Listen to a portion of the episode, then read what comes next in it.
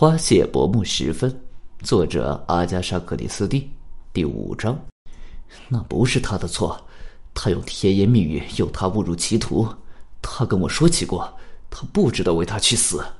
爱丽丝，昨天晚上八点三十分的时候，你在哪里？不知道是亨利爵士的想象，还是事实就是如此。在他事前准备好的、似乎有些过头的回答中，有一丝紧张的成分。我就在这儿，给巴太太的厨房打一个奇妙的柜子，问他，他会告诉你们的。回答的太快了，亨利爵士想，他是个反应迟钝的人，居然回答的如此迅速，好像是事先排练过的。然而，他还是告诫自己，那只不过是自己的假设。他把一切都假设进去了，甚至包括爱丽丝那双蓝眼睛发出的忧心忡忡的眼光。几轮回答之后，他们离开了。亨利爵士找了个借口去了厨房。巴特利特太太正在灶边忙着，她微笑着抬起头。一个新的食物柜靠墙放着，还没完工，工具和木块散落在一地。爱丽丝昨晚做的就是这个柜子吗？亨利爵士说：“啊，是的，先生，做的不错吧？他是个很聪明的木匠。哦，他是的。”他眼里既无忧惧，也无窘迫。但爱丽丝能把谎说的这么圆吗？这里面一定有招。我得与他谈谈。亨利爵士想转身离开厨房的时候，他撞到了一辆童车。啊，但愿没把孩子弄醒。他说：“巴特利特太太发出了阵阵笑声。”哎呦，哦不，先生，我没孩子，多少有点遗憾。那是用来送衣服的。啊，明白了。他顿了顿，然后突然发问：“巴特利特太太，你认识罗斯·埃莫特吗？告诉我你怎么看他的。”他不解的看着他。嗯，先生，我觉得他有些轻浮。哎，不过人都死了，我不想说死人的坏话。但我有理由，一个非常充分的理由。问，他以一种很有说服力的语气说：“他好像在考虑揣摩他的意思，最后还是下了决心。哎，他属于那种品行不好的人，先生。”他平静地说：“当着乔的面，我不会这么说的。他完全把他骗了。”他那样的人什么都能，哎，只可惜，你知道是怎么回事，先生。亨利爵士知道，像乔、爱丽丝这种人的世界是极易受攻击的，他们过于轻信，也正因为如此，事实真相的暴露给他们的打击就更大。他带着困惑和迷茫离开了那小屋，一无所获。乔、爱丽丝昨晚没出过门，巴特利特太太确实也在旁边。这里面有不属实的成分吗？除了乔·爱丽丝的回答像是事先准备好的这一点值得怀疑外，没什么漏洞。如果乔果真在说谎，那就有故事好讲了。好了，梅尔切特上校说，一切都明朗了。嗯，是的，长官。京都赞同道：“桑福德是我们要找的人，他的理由站不住脚，事实明白如昼。我个人的看法。”那姑娘和她的父亲想敲诈他，他不肯给钱，又不想这件事传给他女朋友的耳朵里去，绝望之中采取了行动。你怎么看，长官？他补充道，向亨利爵士表示他的敬意。看起来是这样的。亨利爵士表示同意。然而，我很难想象桑福德会干出这样的事来。哎，正如像他说的那样，他已找不到有效的办法解决此事。最温顺的动物被逼急的时候，也会有惊人的行动的。我想去问问那孩子。他突然说：“那个听见响声的孩子。”吉米·布朗是个聪明的小子，就他的年纪来讲矮了些，尖尖的脸还算精巧。他很乐意回答问题，但在问他重述那个不幸的夜晚他看见的那戏剧性的一幕时，他有些失望。我听说当时你在桥的另一端，亨利爵士说。从村子这一头看，你是在河的对面。你过桥时看见了什么人没有？有人在村子里往外走，是桑福德先生。我想是他，那个专门修建古怪房子的建筑师。三个人交换了眼神。那是你听见落水声之前的十分钟左右，对吗？那孩子点点头。你是否还看见了别的什么人在靠近村子这一头呢？一个人沿着那边的小径慢悠悠的走着，边走边吹口哨。这人有点像乔·爱丽丝，你不可能看清是谁的。”京都厉声说道，“雾这么大，且是黄昏时分。”我是根据口哨声来判断的。男孩说：“乔·爱丽丝老是吹同一首曲子，我要快乐，她只会唱这首歌。”说这话时，他故意怪声怪气的嘲笑这些老古董。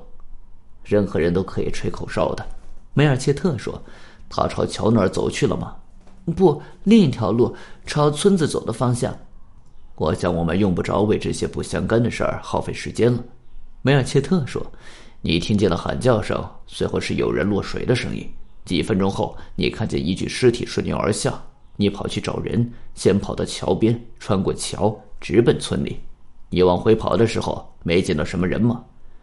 我想是有两个人推着手推车走在河边的小路上，但距离太远，我分不清他们是来还是去的。加尔斯先生家最近，因此我就直接跑他家去了。孩子，你做的对，梅尔切特说：“你的确表现不错，用了脑子的。你是童子军，对吧？”“是的，长官。”“好，很好。”亨利爵士没说话，一直在思考。他从口袋里摸出一张纸条，看看。摇摇头，好像不太可能。然而，他决定去拜访马普尔小姐。在他那雅致的、显得有些拥挤的老式客厅里，马普尔小姐接待了他。啊，我是来报告进程的，亨利爵士说。以我们预设的观点来看，恐怕事情进展的不是很顺利。他们准备逮捕桑福德，我必须承认，他们那么做是有依据的。你没找到？怎么说呢？任何支持我观点的证据吗？他有些困惑和着急。也许我错了，完全错了。你经验丰富，如果我的断言没错的话，你肯定查得出来的。有一件事，亨利爵士说，我简直不敢相信。我们面对的是一个天衣无缝的不在场的证据。乔·爱丽丝一晚上都在厨房里做柜子，巴特利特太太在一边看着他做。马普尔小姐向前倾了倾身子，急速的吸了口气。“那不可能。”他说，“星期五晚上。”“哦，星期五晚上。”“是的，星期五晚上。每个星期五晚上，巴特利特太太要把洗好的衣服送到各家各户去。”亨利爵士倒在椅背上，想起那男孩说的那个吹口哨的人。对了，一切都吻合。他站起身来，激动的握着马普尔小姐的手。我想我知道该怎么做了，他说：“至少我可以去试试。”五分钟后，他又回到了巴特利特的小屋，在那个四周都是瓷器狗的客厅里，他与乔·爱丽丝面对面的坐着。关于你昨晚的行踪，你对我们撒了谎，他直截了当的说：“昨晚八点到八点三十分，你根本没有在家做柜子。”在罗斯埃莫特遇害的前几分钟，有人看见你在河边的小路上往桥的方向走去。乔·爱丽丝屏住了呼吸。他不是被谋杀的，不是的，我压根没杀他，他是自个儿跳下去的。是的，他是如此的绝望，我连根头发都没伤害过他，我不会这么干的。那你为什么要说谎呢？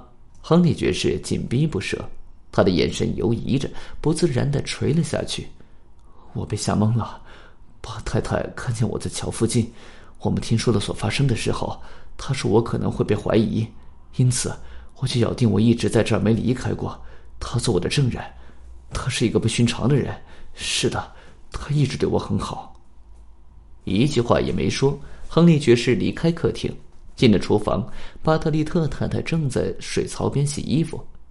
巴特利特太太，他说。所有的事情我都知道了，我想你最好招供了吧，除非你愿意看到乔·爱丽丝为他不曾干过的事而被绞死。不，我想你不会愿意的。我来告诉你你所干的一切：你去送衣服，正遇罗斯·埃莫特，你认为他抛弃了乔，而与一个外来者鬼混。现在她怀孕了，乔已准备好了救她于危难之中，必要的话娶她为妻。他做你的房客已有四年了，你爱上了他，你想把他据为己有，你恨那姑娘，不能容忍这个一文不值的小荡妇抢走你的男人。你是个强壮的女人，巴特利特太太，你抓住他的胳膊，把他扔进了河里。几分钟后，你遇到了乔·爱丽丝，那个叫吉米的男孩在远处看见了你们俩，因为天黑雾大，他把婴儿车看成了手推车，而且是两人推着。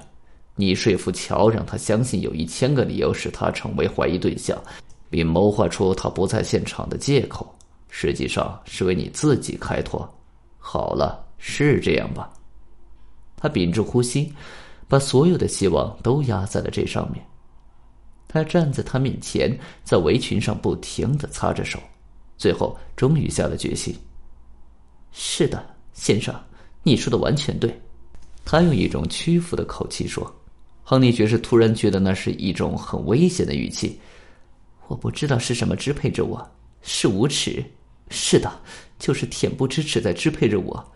他不能把乔从我这儿夺走。我的一生已经够不幸了。丈夫是个穷光蛋，一个脾气暴躁的病人。我照顾他，看护他。后来乔在这儿住了下来。先生，我还没那么老。虽然我的头发灰白，可我才四十岁。